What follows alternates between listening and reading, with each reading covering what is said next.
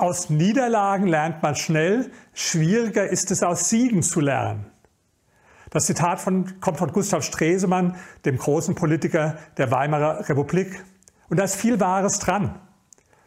Überlegen Sie mal ein Fußballspiel zum Beispiel. Die Mannschaft hat gewonnen, alle freuen sich, super, vielleicht haushoch gewonnen.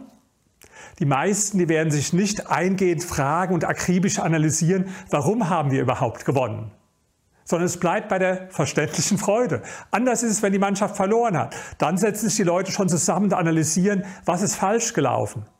In Wahrheit ist es genauso wichtig, die Gründe von Siegen zu analysieren, wie die Gründe von Niederlagen.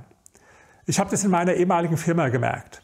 Da war das so, wenn wir einen tollen Erfolg errungen haben für einen Kunden, haben wir uns alle gefreut, aber die Mitarbeiter haben in der Regel vergessen zu fragen, warum hat das denn funktioniert? Warum hat das denn geklappt? Anders war es, wenn eine Sache nicht gut geklappt hat. Da hat man schon überlegt.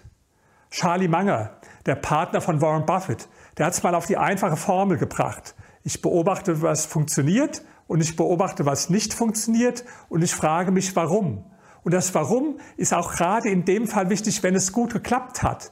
Weil wenn Sie den Grund nicht wissen, warum Sie gesiegt haben, dann können Sie die Sache ja nicht reproduzieren, dann können Sie die Sache nicht wiederholen. Dann war es vielleicht nur ein Zufallsergebnis. Deshalb, das nächste Mal, wenn Sie gewonnen haben, wenn Sie einen richtig tollen Erfolg errungen haben, fragen Sie sich, warum habe ich den Erfolg erzielt?